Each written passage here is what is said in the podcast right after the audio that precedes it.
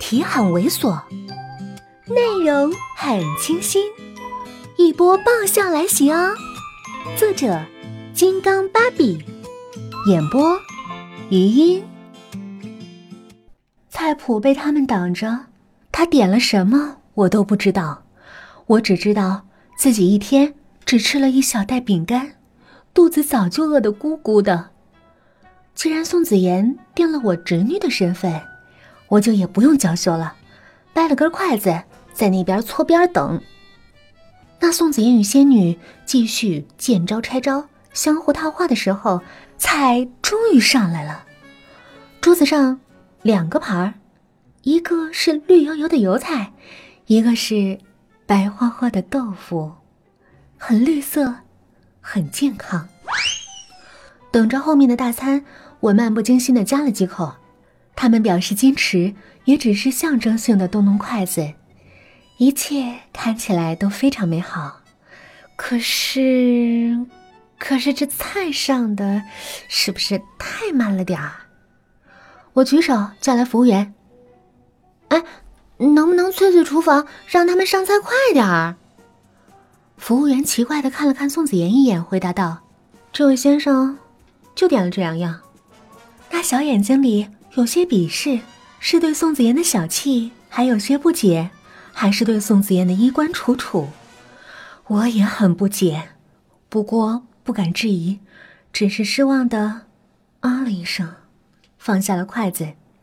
仙女以及仙女的陪同脸上表情也变了变，都放下了筷子。宋子妍看了看我们，很无辜的疑惑：“不够吃啊？”我用眼神给了他肯定的答案。他为难的思考了一会儿，又对服务员说：“那我们再点两个吧。”在我们的瞩目中，他终于又点了两个菜：鱼香肉丝和宫保鸡丁。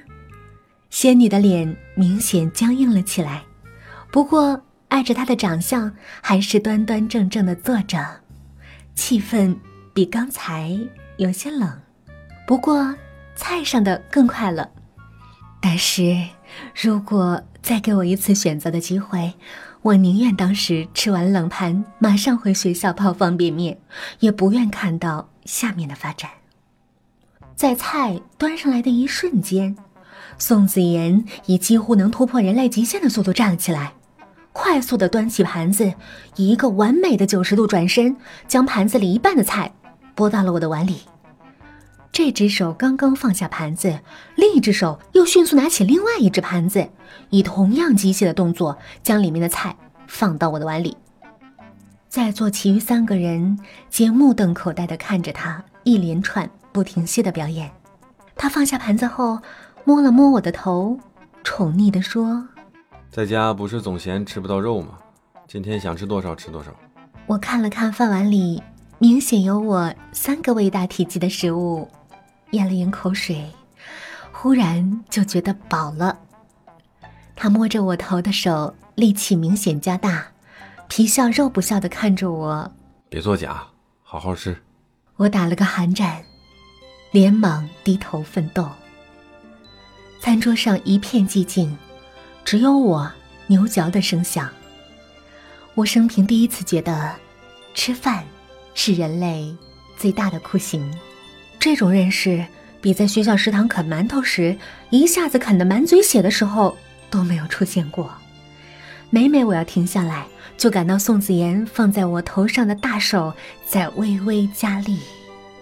等到我要吐的时候，那个仙女终于突破了宋子妍的面皮儿，给我带来了魔杖，虚弱的笑了笑：“宋先生，我们今天还有事儿，就先回去了。”宋子妍挽留：“再待会儿吧。”我侄女还没吃饱呢。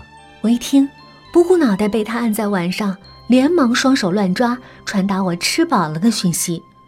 仙女果然善解人意啊。嗯，不好意思，我今天真的有急事儿。宋子妍沉吟了片刻，略带遗憾。那就算了。招手。服务员。一脸恭敬，依然藏不住鄙夷的服务员来了。一共是六十六块五。大家等了半晌，宋子妍也没有动作。只是眼睁睁看着仙女，等了半晌还是没人动作。宋子妍终于开了口：“A A 制，我们一人一半。李小姐，你一共是三十三块两毛五，四舍五入后是三十五。人家两个人加起来还没我吃的四分之一多呢，你也好意思说 A A 制，还四舍五入？我扶额了，我这是什么总经理啊？车子要借，相个亲，相成这样？那些女两个人脸都绿了，那陪同讽刺的说：“还四舍五入，你干脆三十五进成四十得了。”宋子妍。啊了一声，做恍然大悟状，眼睛里散发出“我怎么早没想到”的讯息。那些女估计觉得太丢人了，急速的从钱包里拿出一百块钱塞给服务员：“我自己付吧。”然后气势汹汹的走了。宋子妍还在后面喊：“哎，李小姐，我们下次再联系啊！”李小姐的步子更快了，跟刘翔有一拼。等他们两个人的背影都看不见了，宋子妍才回过头，慢悠悠的站起来，走吧。我坐着没动，实在是撑的站不起来了。他居然还问：“还坐着干什么？”我没好气地说：“叔叔，我在等服务员找钱回家买肉吃。”他抿嘴一笑：“不用那么麻烦，桌子上不是还有吗？”他这一说，我才看见桌子上剩下的菜。那油烘烘的味道钻进鼻子，我胃口一阵翻腾，差点就吐了。我连忙站起来往外走。嗨，本集播讲完毕，再见喽。